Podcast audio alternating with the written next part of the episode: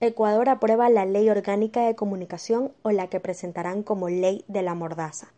La nueva ley, como no podía ser de otra manera, al proceder de un gobierno y un parlamento de izquierdas latinoamericano, ha vuelto a ser calificada de ley mordaza por los propietarios de los grandes medios de comunicación y las organizaciones empresariales.